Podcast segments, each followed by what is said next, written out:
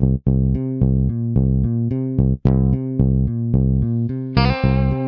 the Pitch. Der Sportpodcast mit Benny und David.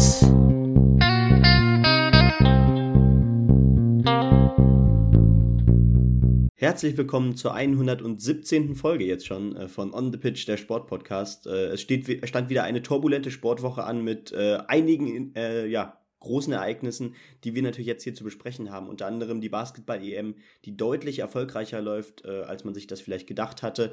Außerdem ähm, ja, zeigt sich auch unter anderem im Biathlon schon mal so ein Richtwert, wer sich vielleicht aus deutscher Sicht äh, für den Winter, äh, für die Weltcups ähm, ja, in, äh, empfehlen kann. Und äh, auch die HBL hat wieder begonnen, Bundesliga, alles Mögliche. Auch in der Formel 1 in Sandford ging es weiter. Und das alles und noch viel mehr bespreche ich natürlich wieder mit David. Moin. Moin Moin, ja genau. Also wir hatten dazu noch den Abschluss der Outdoor-Biathlon, äh, Biathlon sage ich schon, Leichtathletik-Saison in Istaf, äh, im Olympiastadion in Berlin. Ähm, die Welter geht im Radsport weiter. Wir haben Champions League-Partien im Fußball, die unter der Woche auf uns warten. Also ich würde sagen, wir haben ein pickepackevolles Programm, Benny. Und ich würde sagen, wir steigen direkt ein ins Geschehen der letzten Sportwoche mit dem letzten Grand Slam-Turnier des Jahres im Tennis, den US Open. Wo, ja, ich glaube, eine der größten Headlines dieses Turniers auf jeden Fall der Abschied von Serena Williams sein wird, oder Benny? Ja, genau. Also wir haben ja schon letzte Woche äh, über einige Abschiede gesprochen, beziehungsweise in den letzten Wochen. Ähm, auch Andrea Petkovic hat ja ihr letztes, äh, ihren letzten Grand Slam gespielt und hat sich wirklich mit einer guten Partie verabschiedet gegen die Schweizerin Bencic, die ja schon an äh, 13 gesetzt war. Äh, immerhin hat äh, sich Petkovic da in die drei Sätze gekämpft, ähm, lag erst 2-6 hinten, hat dann den zweiten Satz mit 6 zu 4 für sich entschieden. Der dritte ging dann leider mit 4 zu 6 ebenfalls an Bencic, aber man kann sagen aus deutscher Sicht, generell nicht sonderlich erfolgreich. Nur Jule Niemeyer ist äh, in die zweite Runde eingezogen, äh, Herren und Frauen, also geschlechterübergreifend. Und ähm, ja, das zeigt auch nochmal, da fehlen die ganz großen Namen. Da fehlt auch ein Zverev, der äh, vielleicht die Jungs ein bisschen antreibt. Und die Lose waren auch tatsächlich nicht sonderlich einfach, wenn wir da kurz drauf schauen. Ich glaube, gerade Otto und Altmaier hat es dann doch ein bisschen härter getroffen. Otte traf auf Hurkacz, auf, den, äh, auf die Nummer 10 der Welt momentan. Das ist also ja. ein sehr schweres Los. Auch da, ähm, das ging relativ schnell in drei Sätzen. Äh, und Altmaier musste gegen den Italiener Sinner ran, der ja auch äh, auf dem Weg in den Top Tennis äh, auch schon ordentlich oh, ja. für Furore gesorgt hat. Und Altmaier hat sich tatsächlich in die fünf Sätze gekämpft. Äh, lag, nee, hat, hat den ersten Satz direkt mit 7 zu 5 für sich entschieden. Er gab dann die nächsten beiden deutlich mit 2, 6, 1 zu 6 ab, nur um dann 6 zu 3 zu gewinnen. Aber auf die lange Distanz ging dann doch äh, so ein bisschen ja, die Ausdauer aus. 1 zu 6 ging dann der letzte Satz auch äh, an Sinne. Aber äh, eine erfreuliche Nachricht äh, hatten wir noch von Jule Niemeyer, weil die ist noch immer noch drin. Ist jetzt im Achtelfinale, ähm, hat ja schon tatsächlich in Wimbledon äh, das Halbfinale erreicht. Leider gab das keine Ranking Points, sonst wäre sie definitiv nicht nur in den Top, äh, rund um die Top 100, sondern in, weit in den Top 50, aber da geht es jetzt im Achtelfinale gegen Iga Swiatek, die äh, an 1 gesetzte natürlich, die neue Nummer 1. Und das wird natürlich heute Abend ein ganz hartes Match um 19 Uhr. Ja, absolut. Also wenn das mal keine Politiker-Antwort von dir war, weiß ich auch nicht. Ähm, auf jeden Fall wird das ein, wird das ein spannender Auftritt heute Abend. Äh, wenn ihr das hört, wisst ihr natürlich schon, wie es ausgegangen ist und wir werden nicht darum verlegen, nochmal Jule Niemeyer im Viertel- oder Halbfinale eines Grand Slam-Turniers zu sehen. Ähm, bei den Herren hat äh, Kyrgios Medvedev geschlagen, Berrettini ist weiter stark, also auch da durch, durchaus bekannte Namen dabei, die aber auch schon recht früh gegeneinander gespielt haben. Das heißt, auf der anderen Seite sind auch schon ein paar größere Namen, wo man sich denkt, ja, die könnten auch ins Viertelfinale kommen, schon rausgeflogen. Um auf Serena Williams nochmal zu sprechen zu kommen.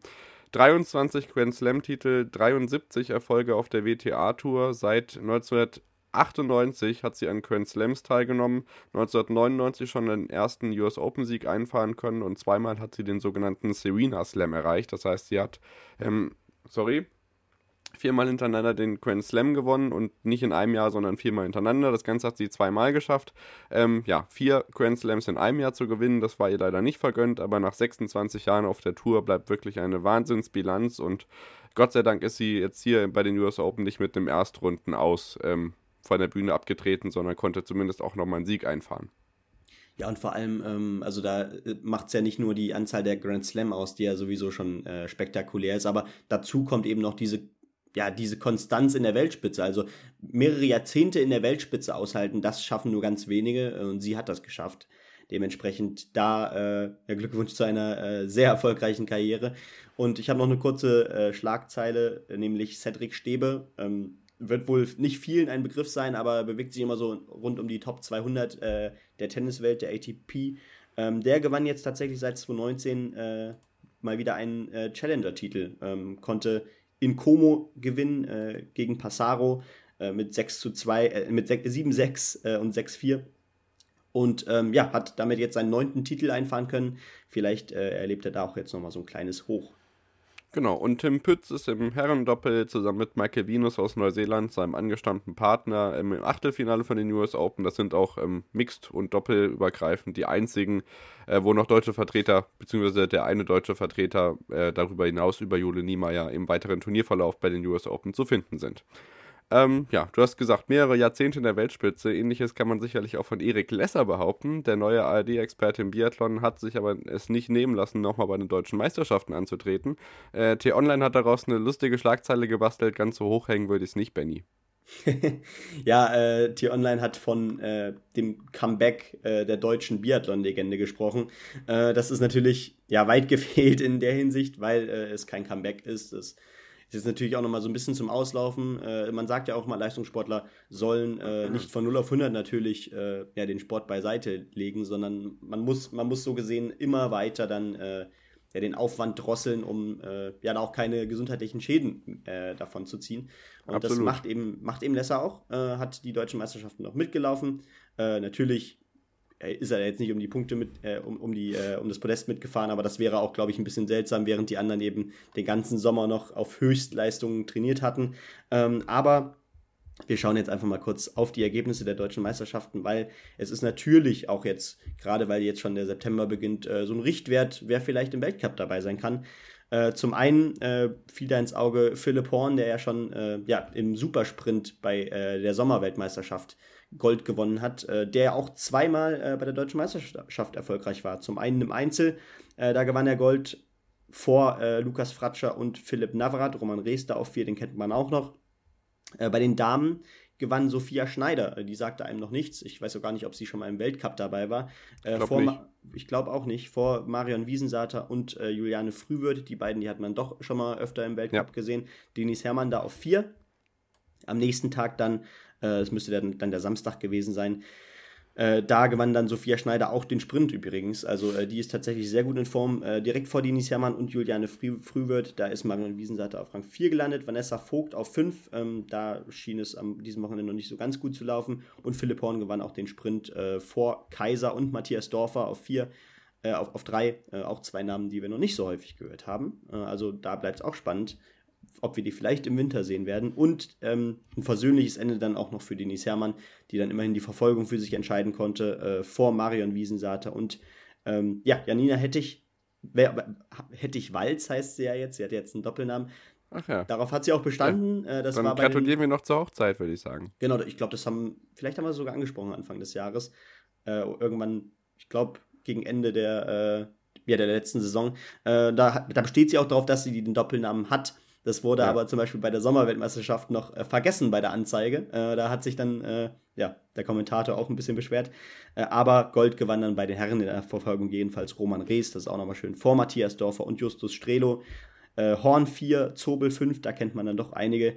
Und ja, äh, man sieht, einige sind schon mal wirklich in Frühform und ähm, da wird es dann natürlich bei den meisten auch spannend sein, wie das dann im internationalen Vergleich aussieht. und so lange ist das ja gar nicht mehr hin, David. Ich freue mich schon auf die Headline Frühwirt und Frühform. Ähm, sicherlich folgenreif äh, für den Titel bei uns, je nachdem, wie es dann Kontiolahti so läuft. Ähm, ja, ihr merkt schon, wir haben ultimativ äh, Spaß an der bevorstehenden Wintersportsaison. Es sind nicht mehr allzu viele Wochen, bis es soweit ist. Ähm, wir sind immer dazu bereit, Sonderfolgen gemäß unserer Kapazitäten irgendwie für euch bereitzuhalten. Also tretet gern mit euch und äh, mit uns in Kontakt, was ihr euch wünscht von uns in den kommenden Monaten. Da steht ja einiges an. Wir werden auch beim Neujahrsspringen in Garmisch-Partenkirchen vor Ort sein, das können wir auch schon sagen. Wir müssen nur noch eine Unterkunft suchen, aber Hauptsache, wir haben schon mal die Tickets, das ist das Wichtigste. Genau, also tretet gerne mit uns in Kontakt, wenn ihr Feedback äh, loswerden wollt. Wir freuen uns immer darüber, at onthepitch-pod. Und ich mache weiter mit der Welter d'Espagna im Radsport. Da hat sich eigentlich im Vergleich zu letzter Woche nicht ganz so viel getan. Remco Evenepoel hat seine Gesamtführung verteidigt. Nach der 15. Etappe am Sonntag ist dann das große Finale in Madrid. Heute, wie bei Grand Tours üblich, am Montag ist Ruhetag. Primoz Roglic mit einer Minute 34 dahinter auf Platz 2 in der Gesamtwertung. Aber ich denke, da ist auf jeden Fall noch was drin, was Verschiebungen der Plätze angeht. Auf Platz 3 dann der Spanier Enric Mas mit zwei Minuten Rückstand. Und ja, bei einer Spanien-Rundfahrt ist es dann auch nicht verwunderlich, wenn dann Juan Ayuso und Carlos Rodriguez zwei weitere Spanier auf Platz 4 und 5 in der Gesamtwertung bilden, die dann aber schon knapp 5 Minuten Rückstand. In der Bergwertung ist Jay Wein vor Richard Carapaz in Führung und das auch recht deutlich. Der hat fast doppelt so viele Punkte. Das sollte also schon recht klar sein. Marc Soler da zum Beispiel als äh, spanischer Vertreter auf Platz 5 in der Sprintwertung und das ist auch schon eigentlich so gut wie durch. Mats Pedersen aus Dänemark mit 284 Punkten vor dem zweitplatzierten Fred White aus, den, aus Großbritannien. Der hat nur 111, also das Ding ist auch durch. Und in der Teamwertung hat die UAE eine halbe Stunde Vorsprung von Ineos und Astana, die sich ja bei der Tour de France sehr schlecht geschlagen haben. Dahinter dann auf Platz 4 das deutsche Team Bora Hans Grohe. Also so leichte Tendenzen zeichnen sich ab, aber gerade in den Top 3 glaube ich, dass ich da auf den letzten Bergetappen vielleicht noch was tun kann. Ja, auch da äh, geht es ja wirklich Schlag auf Schlag, hat man so ein Gefühl, ne? Vom, äh, keine Ahnung, zwischenzeitlich war dann die Deutschland-Tour, davor Tour de France und und und. Äh, der Sommer ja. ist da immer echt äh, prall gefüllt. Oder halt auch zeitgleich tatsächlich. Also die Deutschland-Tour hat sich ja überschnitten mit dem Beginn der Welta und ehrlich gesagt ist zwischen Tour und Welta auch gar nicht so viel Zeit. Gerade auch vor zwei Jahren war das ja, als die Tour, glaube ich, erst im August gefahren wurde. Da war das noch viel enger alles beisammen. Also der Radsportsommer geht natürlich jetzt auch in die letzten Wochen, aber es mangelt jetzt am Ende auch nicht an Headlines. Ähm, Headlines kann uns sicherlich auch der Handball geben. Da gab es den Supercup unter der Woche zum Auftakt der neuen Saison. Da hat sich der THW Kiel gegen den amtierenden Meister Magdeburg mit 33 zu 36 durchgesetzt. Und ja, Kiel hat einfach direkt weitergemacht, denn auch am ersten Bundesligaspieltag, den wir jetzt am Wochenende gesehen haben, konnten sie sich mit 13 Toren äh, gegen Stuttgart durchsetzen. Wahnsinn. Ähm, die bilden jetzt das Tabellenschlusslicht zusammen mit Melsungen. Die haben nämlich mit äh, 11 Punkten gegen Rhein-Neckar-Löwen verloren, 36-25. Und ansonsten geht auch das wieder los, Benny. Und äh, der Handball wird sicherlich wieder ordentlich Spaß machen, weil ich glaube, der Kampf um die Meisterschaft, ja, oder vielleicht ist es auch eine Hoffnung, sollte nicht nur über Kiel gehen. Nee, also äh, es es zeigen sich ja jetzt einige Teams tatsächlich in Frühform. Also ich meine, wie äh, die Rhein-Neckar-Löwen da den, die MT äh, abgeschossen haben mit 36 zu 25, das zeugt auch von äh, einer echt guten Frühform, gerade weil Melsung, glaube ich, auch eine ganz gute Vorbereitung gespielt hat, wie ich es mitbekommen habe. Äh, und währenddessen setzen sich äh, da THW Kiel und äh, Magdeburg direkt auch mal ab, beziehungsweise beide setzen ein Ausrufezeichen. Zwar gegen Teams, die wahrscheinlich nichts mit der ja, oberen Tabellenhälfte zu tun haben werden, ein, einerseits Hamm und andererseits Stuttgart, äh, aber beide Siege 36 zu 23 Kiel gegen Stuttgart und auch das 31 zu 23 gegen Hamm.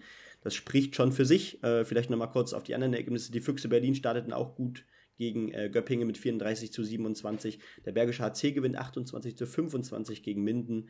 Wetzlar muss, äh, die, H die HSG muss gegen Erlangen eine Nieder Niederlage hinnehmen, äh, 27 zu 31. Gummersbach gewinnt zum Start äh, gegen Lemgo mit 30 zu 26. Auch so ein äh, Aufsteiger. Endlich so ein, wieder da. Ja, und auch so ein Traditionsduell. Ne? Genau. Ja, total. Und äh, ja, genau, sonst Hannover Burgdorf äh, gewinnt 25 zu 22 gegen Leipzig und Flensburg-Handewitt auch die äh, kann man, glaube ich, ja relativ hoch einschätzen. Äh, gewinnt ganz knapp gegen den HSV Hamburg mit 31 zu 30.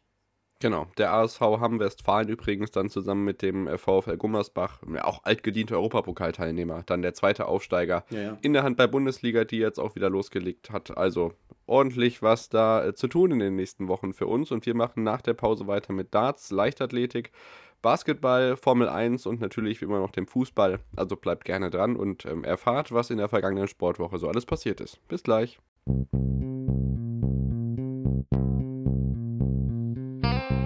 On the Pitch. Der Sportpodcast mit Benny und David.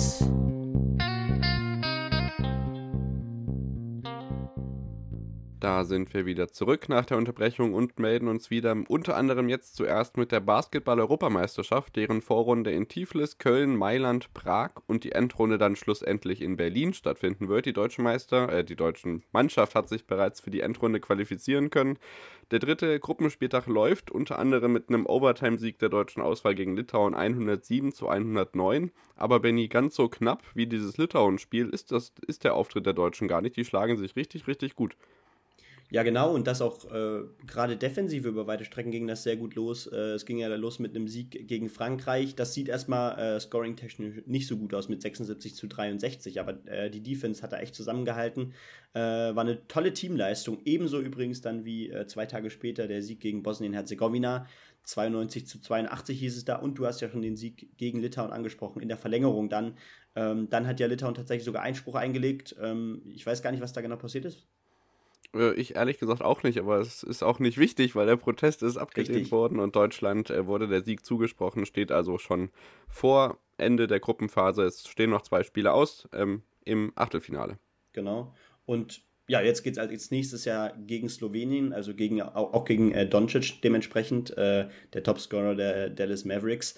Äh, das ist passiert am 6., das heißt morgen schon, äh, morgen um 20.30 Uhr, das heißt, äh, ja, Primetime könnt ihr äh, Telekom einschalten, beziehungsweise Magenta Sport einschalten, kostenlos. Und dann äh, könnt ihr euch dieses Topspiel äh, ja, reinziehen. Denn klar, es sind noch zwei Spiele und da geht es natürlich auch um die bessere, beste Platzierung äh, in der Gruppe noch. Äh, auch wenn immerhin schon mal dieser Richtwert Achtelfinale, was vielleicht auch so das größte Ziel war, schon erfüllt ist. Ähm, es geht natürlich jetzt direkt Schlag auf Schlag weiter und auch gegen Ungarn, da äh, hat man, glaube ich, sehr gute Chancen, weil auch Ungarn hat bisher aus drei Spielen nur einen Sieg geholt. Nee, alle drei Spiele haben sie sogar verloren, wie ich gerade sehe. Ähm, dementsprechend, ja, da besteht eine sehr gute Chance, auch nochmal in der Gruppe von den Leuten, die im Achtelfinale landen, äh, eine gute Rolle zu spielen. Genau, da tun sich nämlich auch wirklich einige Überraschungen auf. Also Gruppe A in Tiflis zum Beispiel sind die Spanier immerhin auch Weltmeister amtierend äh, vorneweg, haben allerdings gegen Belgien verloren mit äh, 10 Punkten und in der deutschen Gruppe die schon angesprochenen Slowenen haben überraschenderweise gegen den Außenseiter Bosnien-Herzegowina 93 äh, zu 97 verloren, gehen also auch nicht wirklich mit viel Rückenwind in das Spiel gegen die Deutschen, die ja auch in der Vorbereitung schon gegen ein, ja, zugegebenermaßen da noch anders aufspielendes äh, Slowenien gewonnen hatten. Also sicherlich ist da noch was drin. Und wie gesagt, Magenta Sport könnt ihr kostenlos dabei sein. Die übertragen alle deutschen Spiele für alle ähm, schaltet gerne mal rein. Die Stimmung in der Laxess Arena ist seit Tagen wirklich bombastisch und ich freue mich drauf, was da in der Mercedes-Benz World, heißt sie eigentlich noch so, in Berlin bei der Endrunde abgehen wird, wenn die Deutschen dabei sind. Also das wird wirklich groß und ähm, dicke Cook-Empfehlung. Ja, absolut. Es hat richtig Spaß gemacht. Ähm, und ganz wichtig natürlich auch für den deutschen Basketball, dass es zumindest kostenlos ist, wenn es auch nicht im äh, linearen TV zu sehen ist. Äh, ja. Dementsprechend, ja, ich bin gespannt, äh, auch wie jetzt vielleicht die Quoten danach noch aussehen, ähm, weil grundsätzlich äh, haben, haben die natürlich auch so ein paar äh, Supporter, große Supporter wie äh, Frank Buschmann oder mit, mit Schmiso zusammen im Podcast, die das jetzt auch wirklich breit aufziehen, die extra sogar Sonderfolgen zur Basketball-EM machen. Ähm, sicherlich zieht das auch nochmal ein ganz anderes deutsches Publikum an und ähm, ja. ja, das, das freut natürlich, glaube ich, auch den gesamten Sport. Genau, richtig und wichtig. Und wir machen dann, äh, bevor es mit der Leichtathletik und der Formel 1 weitergeht, mit dem Darts weiter. Hungarian Darts Trophy war da dieses Wochenende der Titel des Turniers, der auf dem Programm stand. Das auf dem Programm stand so. ja, genau, denn am Wochenende fand ja endlich mal wieder äh, ja, ein European Turnier, äh, ein European Tour Turnier statt. Äh, diesmal in Ungarn äh, und dennoch hatten wir zwei deutsche Spieler am Start, zum einen Gabriel Clemens und Franz Rötsch, der sich über den Associate Member Qualifier qualifizieren konnte und das war wirklich ein enges Spiel. Äh, direkt im ersten Spiel des Turniers musste er gegen Madas Rasma ran, ein Spieler, der ja wirklich in Form ist, der sich zum ersten Mal für alle großen Turniere in diesem Jahr qualifizieren konnte und auf dem besten Weg ist, in die, ja, in die Top 32 bald einzuziehen. Ähm, und trotz Führung verlor da Franz Rötsch knapp mit 5 zu 6 das Spiel, äh, spielt am Ende ein knapp 90er Average, gutes Spiel. Ähm, bei ja, Gabriel Clemens war es ähnlich ärgerlich, am Ende hieß es 4 zu 6 gegen Ryan Meikle. Der fuhr aber wiederum äh, tatsächlich ein tolles Turnier, denn am Ende erreichte er sogar das Viertelfinale, musste sich da erst Nathan Espinel mit 5 zu 6 geschlagen geben. Und ähm, wenn du überlegst, dass äh, Ryan Meikle noch bei der letzten Weltmeisterschaft äh, überhaupt die Qualifikation da schon ein Riesenerfolg war und er ja. gegen Fabian Schmutzler antreten musste, ähm, wo es dann eigentlich schon um seine Tourcard ging. Wenn er das Spiel äh, nicht gewonnen hätte, hätte er wahrscheinlich die Tourcard verloren. Jetzt ist er auf dem besten Weg in die Top 50, das heißt, ähm, die Form, auch dieser Sieg damals, hat ihm definitiv geholfen. Gewo gewonnen hat jedenfalls das Turnier äh, Joe Cullen, äh, der ja auch generell in diesem Jahr sehr erfolgreich war, unter anderem auch das Masters für sich entscheiden konnte. 8 zu 2 gegen den Iren William O'Connor, der stand mal wieder in dem Finale. Das war auch zu Schulden äh, dessen, dass fast alle Gesetzten schon in Runde 2 direkt in ihrem ersten Spiel rausgeflogen sind. Danny Noppert, der UK Open Champion unter anderem, aber auch äh, Christoph Ratajski, Dimitri Vandenberg, Johnny Clayton, äh, ja, Michael van Gerven, Peter Wright, Gervin Price war gar nicht, ist gar nicht angetreten. Also ähm, das eröffnete ganz neuen Spielern auch natürlich eine Chance. Und deswegen, ähm, ja, stand dann zum Beispiel Rusty Jake, der kleine Bruder von Roby John Rodriguez, im Viertelfinale, in seinem ersten Viertelfinale in einem European Tour Turnier. Ähm, der ist ja noch nicht so ganz gut in das Jahr reingestartet, umso wichtiger jetzt mal ein Viertelfinale zu fahren. Unter anderem war da auch, äh, ja, ein Sieg dabei gegen, Moment, was war das nochmal? Äh, genau, einmal gegen Madas Rasma in Runde 3, aber auch in Runde 2 konnte, konnte er, äh, er keinen geringeren schlagen als Jetzt habe ich es wieder nicht aufgeschlagen. Ähm, genau, äh, Danny Noppert, wie gesagt, ähm, der UK ja. Open Champion. 6 zu 1 ist da am Ende für Rusty Jake Rodriguez. Ähm, und er spielte da wahrscheinlich sein bestes Bühnenspiel mit fast 99 Punkten im Average. Also äh, spannender Mann für die Zukunft, ganz sicher. Und ähm, ja, somit äh, geht auch die Tour natürlich weiter und auf eine ganz spannende Phase zu. Denn ähm, ja, ab Ende September stehen dann ganz viele Major, äh, Majors an und dann geht es natürlich auch um die letzten Plätze für die Qualifikation für die Weltmeisterschaft. Und äh, ja, wer, welcher Spieler wird gesetzt sein für die zweite Runde und, und, und. Also diese ganzen Fragen, die werden in den nächsten Monaten beantwortet. Mal gucken, wie oft Simon Whitlock Michael van Gerven noch das Bein stellen kann. Benny. Das kam noch dazu. Ja. Genau, ja, weil ich glaube, seit drei Jahren äh, hat jetzt Simon Whitlock kein Spiel mehr gegen Michael van Gerven geschlagen. So auch an diesem Wochenende. In der zweiten Runde gewann Whitlock dann im Decider, auch wenn es kein gutes Match war von beiden. Aber äh, diese Streak, die hält an. The Wizard. Legende der Typ. Wir machen weiter mit der Leichtathletik. Äh, da gab es ähm, zum einen das zwölfte Meeting der Diamond League in Brüssel, damit beginnen wir und natürlich danach auch noch das E-Staff in Berlin, das traditionelle Stadionsportfest im Olympiastadion. Zu den Geschehnissen in Brüssel. Wir haben eine neue persönliche Bestleistung und eine durchaus respektable ähm, Höhe 2,05 Meter von äh, Mark Junik, der Hochspringerin. Das ist auf jeden Fall eine Bemerkung wert, ebenso wie dass Mondo Duplantis und Shelly Ann Fraser Price beide nicht gewinnen konnten. Das ist schon ein Weilchen her, dass das bei beiden der Fall war. Duplantis, glaube ich, nur über 5,81 gesprungen, wurde also geschlagen. Das kann mal passieren. Ich meine, es gab schon deutlich längere Serien, Siegesserien in der Leichtathletik. Also alles gut. Die großen Titel hat er eingesackt. Und Shelly Ann Fraser Price hat ehrlich gesagt auch nur ganz knapp den Sieg verpasst. Äh, 10,73 zu 10,74 Sekunden. Beides überragende Zeiten über die 100 Meter. Ebenso wie über die 5000 Meter. Da wurden ordentlich viele Bestzeiten aufgestellt, ohne dass wir jetzt hier von Weltrekorden oder so sprechen.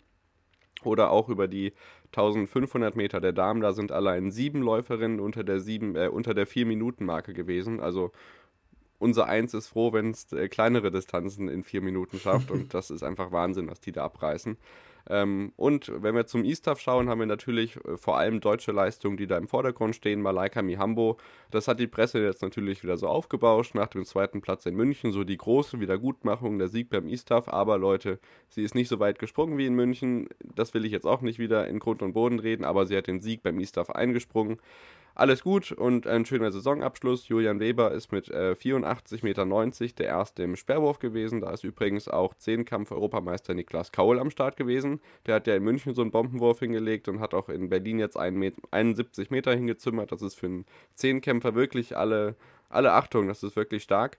Carsten Warholm hat über die 400 Hürden natürlich wieder eine Sekunde Vorsprung eingelaufen, auch das keine große Überraschung. Und äh, Christine Pudenz und Shanice Kraft, die ja im Diskuswurf Silber und Bronze in München holen konnten, haben die gleichen Platzierungen jetzt auch in München eingeworfen, vor Valerie Allman, äh, hinter Valerie Allman, der US-Amerikanerin, die aber doch immer an den 70 Metern kratzt. Das äh, ist dann nicht immer machbar. Aber da war die große Headline, dass sich Nadine Müller verabschiedet hat von der deutschen Leichtathletikbühne. Ebenso vergleichbar zu Robert Harting, der ja auch damals das ISTAF als Austragungsort seines großen Abschiedswettkampfes äh, auswählte, durfte Nadine Müller jetzt eben ja, die auch große Medaillen oder Erfolge eingefahren hat für den DLV ihren letzten Wurf setzen. Und Gina Lückenkämper hat einen Weltrekord aufgestellt, zumindest einen selbst erklärten. Da sie nicht am Start war, hat sich ja München verletzt, hat sie ihren eigenen Autogramm-Weltrekord gebrochen. Das war ihre Aufgabe und das hat sie den Bildern nach zu urteilen noch ordentlich geschafft. Da wurden viele Fans völlig zu Recht mit Autogrammen ausgestattet und auch da ist die Saison äh, ja, gut zu Ende gegangen. Ein paar Meetings kommen jetzt noch. Die Diamond League ist ja noch nicht ganz zu Ende. Da kommt noch das äh, große Finale. Das geht dann über zwei Tage. Ähm, das zu sehen dann bei Sky. Aber sonst äh, auf jeden Fall wieder eine Leichtathletik-Saison, die richtig Spaß gemacht hat. Und ähm, ja, es geht immer weiter. Ich wollte es gerade sagen, was für ein Sommer. Ähm, und auch da gingen die Highlights wirklich ja direkt ineinander über. Ich glaube, äh, ja, zwischen WM und EM waren gefühlt eine Woche. Äh, ja das ist wirklich unfassbar, was man da auch äh, für ein Pensum ja, abarbeiten muss als, äh, als Leistungssportler in der Leichtathletik. Und äh, natürlich als Zuschauer beschwert man sich nicht. Und ähm, die Highlights, die kamen ja dann auch gerade aus deutscher Sicht äh, vor allem gegen Ende dann. Ja, genau. Da war München natürlich wirklich das prägende Ereignis, aber da kommen wir dann sicherlich nochmal drauf zu sprechen, wenn dann die Diamond League vorbei ist. Wir machen weiter mit der Formel 1. Da gibt es auch ein freudiges Ereignis nach dem anderen, nachdem ich äh, am letzten Wochenende in Spa ja schon einen überragenden Max Verstappen live auf der Tribüne sehen konnte. Oder das, was man da Tribüne nennt, so Felsen mit Campingstuhltauglichkeit oder auch eben nicht, äh, stand an diesem Wochenende der große Preis der Niederlande auf dem Programm. Wir hatten am ganzen Wochenende über 300.000 Zuschauer in den niederländischen Dünen und was da gestern wieder abgefackelt worden ist, Klammer auf, die Bengalos haben auf der Strecke nicht zu suchen, meinetwegen auf den Tribünen. Da gab es auch die ein oder andere Unterbrechung im Quali und im Training, das muss nicht sein, aber ja, Max Verstappen hat sich dann am Ende doch nicht nehmen lassen, auch wenn Mercedes zwischenzeitlich Hoffnung hatte, Benny. Ja, wieder einmal Sieg und die Ferraris muss man, glaube ich, langsam echt keine Hoffnung mehr haben. Ja, genau, also ich glaube, in den letzten Wochen war das dann auch immer noch mal mit so ein bisschen etwas Leidtun verbunden, aber mittlerweile können sie einem auch nicht mehr leid tun. Aber ja, vielleicht erstmal zu Max Verstappen. Es waren die großen Max Verstappen Fest Festspiele natürlich in Sandwort. Ähm, ein unfassbar oranges Publikum natürlich ähm, von der äh, ja von der Gewichtung her und äh, das hat schon Spaß gemacht die äh, das Publikum. Ich glaube, äh, es war auch die größte Anzahl äh, des Publikums äh, in Sandford jemals, glaube ich. Ähm, ja. Und ja, es war ein unfassbar, unfassbar konstantes Rennen wieder von Verstappen, ohne Probleme. Äh, gewann er dann doch am Ende deutlich, auch wenn Hamilton zwischenzeitlich doch mal ein paar Runden zumindest mal wieder an der Spitze standen, äh, stehen konnte. Ich glaube, insgesamt hat äh, Sascha Roos noch parallel gesagt, äh, war Hamilton damit in dieser Saison bisher nur 15 Runden äh, auf Rang 1. Also äh, das zeigt auch nochmal, wie schnell es gehen kann ähm, und vor allem, wie viel dann auch das Auto ausmacht, äh, trotz eines Ausnahmeathleten.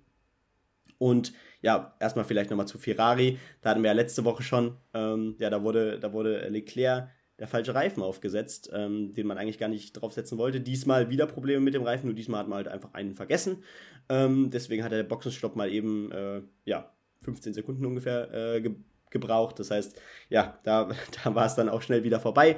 Ähm, deswegen wurde Leclerc am Ende auch nur Dritter, äh, Sainz sogar Achter. Äh, und äh, genau, das mit dem Reifen, das war ja Sainz, ne? Ja, genau. Da wurden dann auch noch Schlagschrauber in der Boxengasse liegen gelassen, über die man drüber gefahren ist. Und da hat das ja. ein oder andere Safety Car äh, dann eben noch für Unterbrechungen gesorgt. Dann ist Mercedes nochmal in die Box gefahren, ähm, Verstappen eben nicht. Oder Mercedes hat sich dann später nicht getraut, nochmal in die Box zu kommen und dann hat eben, ja, der Mercedes-Sieg, der mal auf dem Tableau lag, äh, nicht so stattgefunden. Immerhin Russell auf Platz 2 am Ende. Wie gesagt, Verstappen holt sich den Sieg, relativ knapp, aber die Safety-Car-Phasen haben eben die geringen Abstände begründet. Leclerc auf 3, Hamilton auf 4, Perez auf 5, äh, Alonso holt wieder einmal Punkte, 8 Stück für Alpine, Norris auf 6, Sainz hast du schon angesprochen, der kriegt noch 5 Sekunden Strafe. Mhm. Ähm, Ocon, Stroll sind dann die anderen beiden, die noch Punkte holen. Schumacher und Vettel, beide ohne Punkte. Das sah zwischenzeitlich auch anders aus. 13 und 14. Da hatte gerade Mick, der eigentlich ein recht gutes Wochenende gefahren ist, äh, auch unter den äh, Top 10 im Qualifying war. Da hätten Punkte drin sein können, aber hat nun mal nicht sollen sein. Magnussen, Joe, Ricciardo und Latifi und ausgeschieden sind Bottas und Sonoda. Ja, und äh, also klar, Alpine muss man wieder ein bisschen herausheben, weil äh, Qualifying war diesmal so ein bisschen kontraproduktiv. Ähm, ja, und äh, be beide nicht ins äh, Q3 geschafft. Äh, am Ende 11 und 12, glaube nee, 12 und 13 gestartet. Äh, am Ende dennoch wieder beide konstant in den Punkten und das liegt einfach an ja, stabilem Rennen, äh, an fehlerfreien, äh, unspektakulären Rennen. Aber ähm, das ist einfach Alpin. ein sausolides, konstantes Team dieses Jahr und das setzen sie auch so weiter fort. Bei Mick natürlich ärgerlich, zwischenzeitlich Achter, also Qualifying Achter, dass da jetzt am Ende keine Punkte rausgesprungen wären. Ähm, etwas schade, aber ähm, ja auch noch ganz interessant, das hast du ja schon vor der Aufnahme angesprochen, dass jetzt Perez, äh, Leclerc, also Perez und Leclerc fast auf einer Höhe sind, äh, was jetzt das Gesamtrating betrifft. Genau, wenn wir auf die WM-Wertung schauen, nach 15 von 22 Rennen haben wir Max Verstappen mit 109 Punkten Vorsprung. 310 Punkte hat der vor Leclerc und Sergio Perez, die jetzt Zwischenzeitlich war Perez ja nach Belgien auf Platz 2 in der WM. Jetzt sind sie punktgleich, 201 Punkte. Äh, Leclerc allerdings davor, weil er eben ein erfolgreiches Erge erfolgreicheres Ergebnis einfahren konnte. Dann Russell 188, Sainz 175 und wer weiß, wie weit Hamilton noch nach vorne kommen kann. Er hat äh, 158 Punkte. Also da ist wirklich spannend und äh, ich glaube, da entbrennt noch mal ein Kampf um Platz 2, 3, 4, 5. Also das äh, sind Orte, an denen man Kämpfe erwartet, wo man es natürlich nicht erhofft hat, weil Platz 1 eben dann doch äh, safer ist als erwartet. Äh, Gerade weil sich Ferrari natürlich auch gar nicht so schlecht geschlagen hat im Training, auch der Qualifying. Ähm, ja, da war die Verstappen-Paul auch eher überraschend. Ähm, Gleiches schlägt sich jetzt auch in der Konstrukteurswertung nieder. Red Bull 511, Ferrari nur noch 30 Punkte vor Mercedes, 376 zu 346. Alpine setzt sich ab von äh, McLaren, also auch da ja, leichte Tendenzen zu erkennen und wir machen dann nach der Unterbrechung weiter. Ne, erstmal macht die Formel 1 weiter. Nächstes Wochenende habe ich vergessen. Der Triple Header geht zu Ende in Monza im Königlichen Park. Highspeed-Strecke, das könnte dann also ja hoffentlich Ferrari-Land sein, vielleicht aber auch nicht, weil Verstappen ist einfach unschlagbar gewesen, gerade auch in Spa. Das heißt, Monza wird wirklich schwierig und ja, damit geht es dann weiter und wir machen nach der Pause weiter mit der zweiten äh, DFB-Pokalrunde. Die wurde ausgelost. Der Europapokal steht unter der Woche an und die Bundesliga hat natürlich auch den fünften Spieltag ausgetragen. Also im Fußball gibt es einiges zu besprechen, das dann nach einer kurzen Unterbrechung.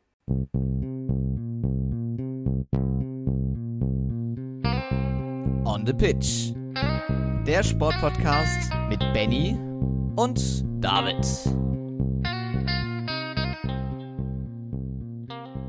Da sind wir wieder zurück nach der Unterbrechung und melden uns im letzten Teil wie immer mit dem Fußball wieder. Wir blicken auf die Geschehnisse in der ersten und zweiten Fußball-Bundesliga der Herren. Wir blicken natürlich auf den Europapokal, der unter der Woche ansteht. Benny, ich habe so Bock drauf. Also da kommen wir gleich drauf zu sprechen. Morgen Abend um 18.15 Uhr spielt dann die deutsche äh, Frauennationalmannschaft nach der äh, sehr erfolgreichen EM in Großbritannien weiter in der WM-Qualifikation. Da geht es dann gegen Bulgarien. Das Hinspiel wurde mit 7 zu 0 ähm, ja, gewonnen. Ich glaube, das mhm. war das äh, Testspiel in Erfurt vor der Europameisterschaft, wenn ich mich nicht irre. Könnte auf jeden Fall sein. Da geht's weiter. Ich denke mal, es werden einige Tore fallen. Also schaut da gerne mal vorbei. Und dann blicken wir jetzt zuerst auf die Auslosung der zweiten DFB-Pokalrunde. Nachdem Leipzig und Bayern ja ihre Spiele ähm, nachgeholt hatten, wird am 18. und 19. Oktober die zweite Runde ausgetragen. Und Benny, ja, recht früh wirklich spannende Partien dabei, oder? Soll ich es einmal durchgehen? Ja, also ich denke schon, dass, dass ein paar äh, Top-Duelle schon dabei sind, äh, auch wenn ich mir vielleicht auch ein anderes Los für meine Schalker gewünscht hätte, aber ja, du kannst ja mal, zumindest die unwichtigsten kannst ja schon mal im Schnelldurchlauf durchgehen. Genau, Lübeck, Mainz, äh, Kickers, äh, Frankfurt, äh, also Stuttgarter Kickers gegen Eintracht Frankfurt, SV Elversberg gegen VfL Bochum, Waldhof Mannheim, die letztes Jahr ja Frankfurt rausgeschmissen hatten gegen den Zweitligisten Nürnberg und dann ein Derby. Braunschweig gegen Wolfsburg, das ist sicherlich was, wo sich die Wolfsburger Polizei wieder einmal richtig ausleben wird, ähm, befürchte ich. Ähm, Hannover 96 gegen Borussia Dortmund mit Heimrecht, das könnte auch spannend werden. Freiburg gegen St. Pauli, Tradition. Ähm, Leipzig gegen Hamburg, da gibt es dann nur einmal Tradition. Augsburg gegen Bayern München, das ist das nächste Duell, was sich im gleichen Bundesland befindet. Sandhausen gegen Karlsruhe ebenfalls, also ordentlich Derby-Glück von Bernd Neuendorf, dem Sitzung Erziehungsleiter. Ähm, Hoffenheim gegen Schalke, das ist das Los, was du angesprochen hattest. Und gerade in Hoffenheim könnte das für die Schalker gar nicht so einfach sein. Ja gut, äh, mit Auswärtsduellen kennt sich, glaube ich, Schalke dennoch ganz gut aus und äh, wie man ein Stadion einnimmt, das hatten wir auch letztes Jahr in der zweiten Liga oft gesehen. Ähm, das ist in Hoffenheim auch nicht so schwierig. Deswegen ja, also es wird ja, ja, trotzdem in irgendeiner Weise ein Heimspiel, aber genauso hatten wir das ja auch jetzt beim HSV gegen ähm, Leipzig, die aufeinandertreffen. Ähm, das, auch das findet in Leipzig statt, äh, was viele Hamburger natürlich auch nicht sehr begrüßt haben. Ähm, und ja, was, was soll man dazu sagen? Äh, natürlich hätte man sich andersrum gewünscht, aber egal, es ist ein Erstligaduell, so oder so wird es sehr schwer. Aber natürlich gibt es auch andere Lose, die sehr interessant sind. Auch wenn zum Beispiel St. Pauli bisher nicht so richtig gut in die Saison gestartet sind. Die treffen auf äh, die sehr starken Freiburger, die ja gerade ja. übrigens auf Rang 1 in der ersten Liga stehen. Unfassbar. Äh, aber auch Darmstadt 98, die in wirklich Topform sind, gegen Gladbach ist ein tolles Duell, was sicherlich nicht einfach wird. Stuttgart gegen Bielefeld, natürlich für dich sehr interessant. Äh, auch ja, Bielefeld jetzt erst endlich mal wieder äh, regelmäßig gepunktet, während Stuttgart ja eher so mittelmäßig in die Saison gestartet ist und auch Union gegen Heidenheim, gerade weil Heidenheim auch eine äh, ja so eine kleine Serie fährt gerade in Liga 2, äh, auch für Union glaube ich kein sehr einfaches Los. Genau, zwei Partien stehen dann noch aus. SC Paderborn gegen Werder Bremen mit Heimrecht und Jan Regensburg trifft im Zweitligaduell auf Fortuna Düsseldorf. Das Ganze also dann am 18. und am 19. Oktober, da kommen wir dann sicherlich nochmal drauf zu sprechen. Und jetzt, bevor wir auf den Europapokal blicken, der uns in der kommenden Woche erwartet, beziehungsweise der morgen schon losgeht, es ist echt unglaublich, dass es jetzt endlich anfängt, blicken wir natürlich auf die Geschehnisse vom Wochenende. Zweite Liga, Heidenheim Düsseldorf 2 zu 1, Braunschweig gegen Nürnberg 4 zu 2, also es bleibt weiter torreich. Fürth gegen St. Pauli 2 zu 2. Das ist wieder einmal ein Punkt für den Bundesliga-Absteiger, der sich jetzt mit vier Punkten auf Platz 16 befindet.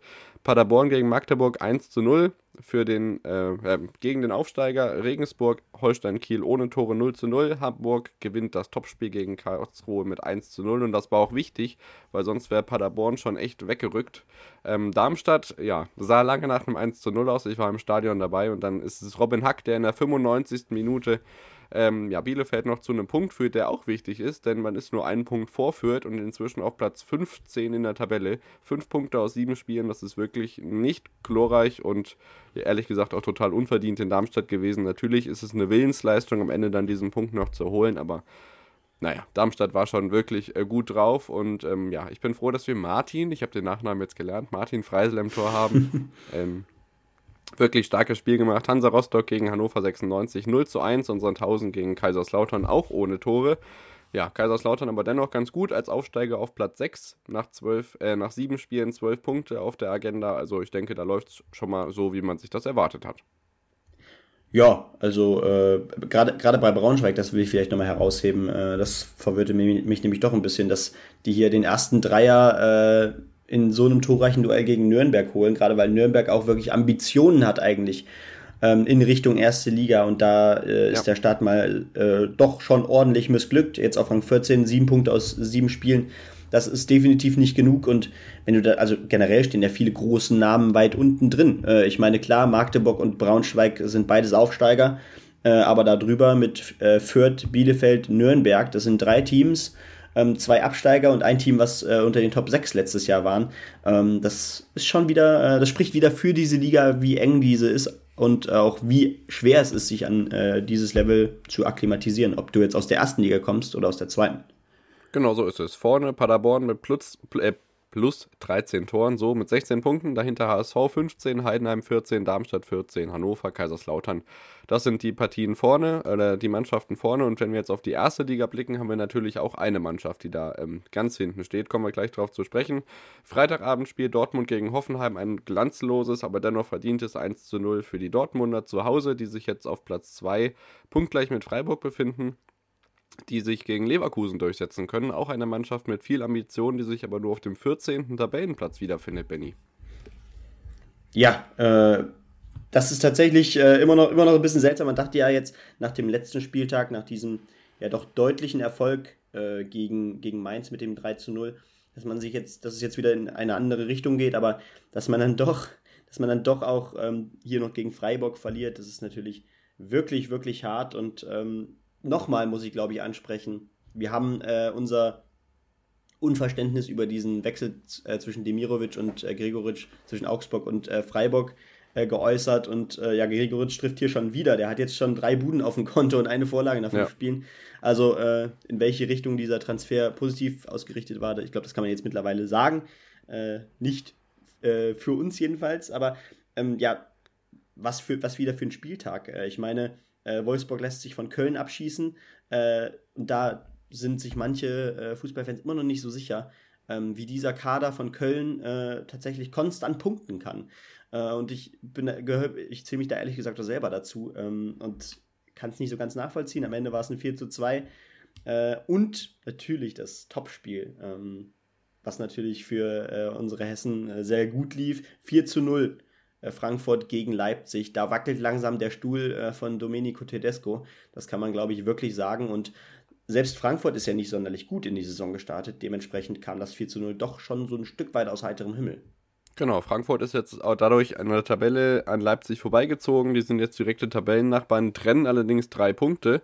Ähm, ich habe schon kurz gedacht, wenn du das Topspiel ansprichst, dass du das äh, Samstagnachmittagsspiel meinst, denn wir hatten ja Platz 1 und Platz 2 gegeneinander in Köpenick durch die Punkteteilung äh, der Bayern gegen Union Berlin haben die Bayern auf der einen Seite natürlich auch die, äh, ja, Top-Platzierung in der Tabelle verloren. Jetzt in Anführungszeichen nur noch Dritter. Ein 1 zu 1, wirklich stark der Köpenicker. Die sind in Führung gegangen. Dann kam wirklich schnell der Bayern-Ausgleich und dann blieb es eben auch dabei. Nicht zuletzt dank, dank einer guten Torwartleistung von Union.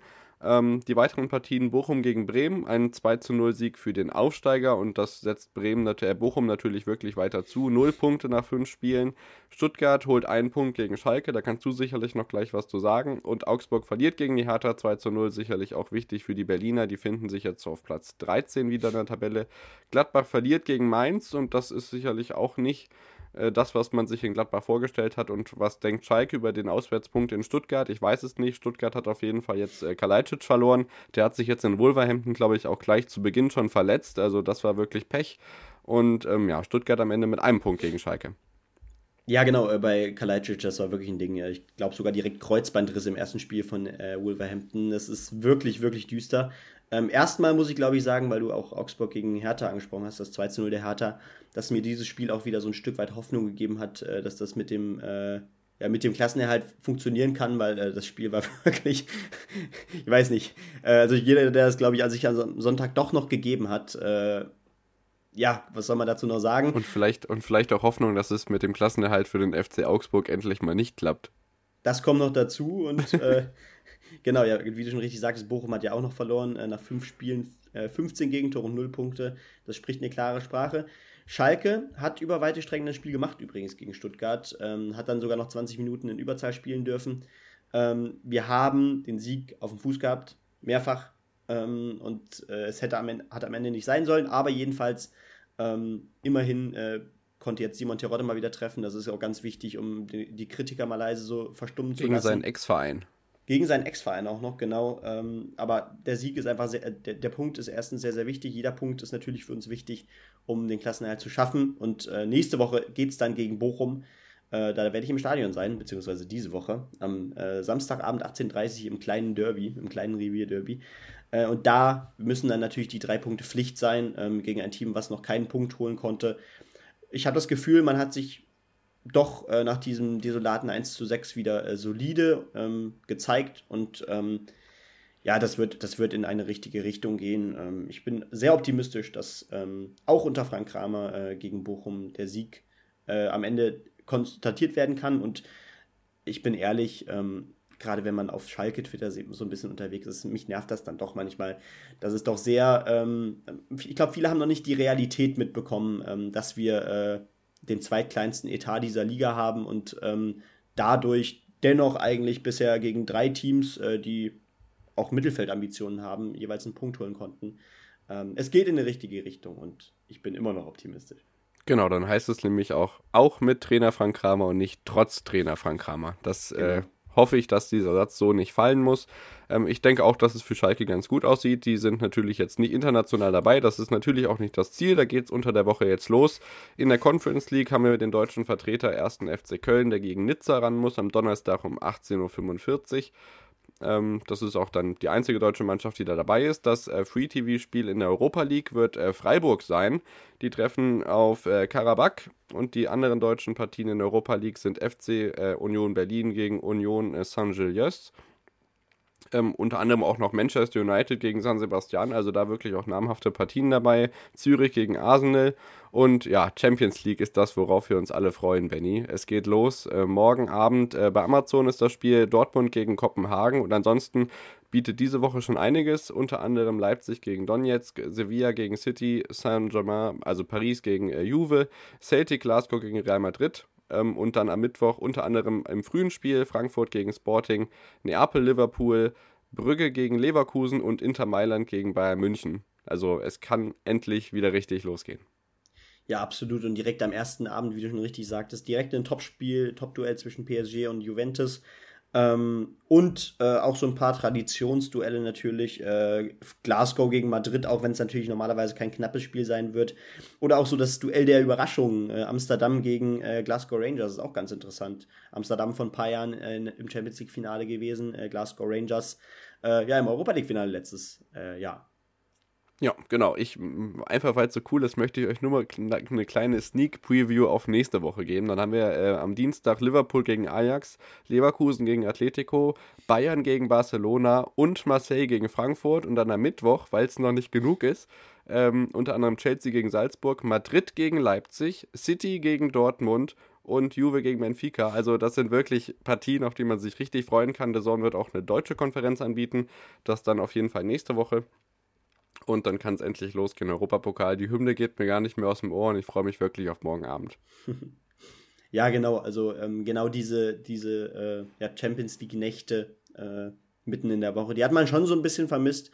Ähm, ja, ehrlich, ehrlich gesagt muss ich auch sagen, dass ich ähm, gerade am Wochenende natürlich äh, hält man sich auf dem Laufenden mit der Bundesliga und guckt auch die Topspiele aber dann gucke ich dann doch lieber, äh, ja, zum Beispiel Real gegen äh, Glasgow oder meinetwegen sogar auch PSG gegen Juve äh, anstelle von, ja, zum Beispiel Hertha gegen Augsburg.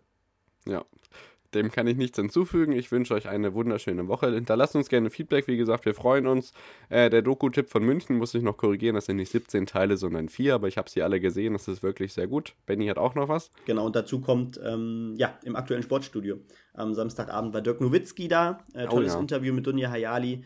Zwei super Personen. Dementsprechend das Interview, das lohnt sich definitiv. Gibt es auch noch abrufbar natürlich in der ZDF-Mediathek. Genau, das war's von unserer Seite. Wir hören uns nächste Woche wieder. Viel Spaß mit einem Sport, den ihr guckt. Alles zusammengefasst gibt's dann wie immer wieder nächste Woche. Ciao, ciao. Bis dann.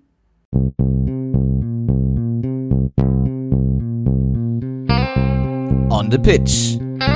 Der Sportpodcast mit Benny und David.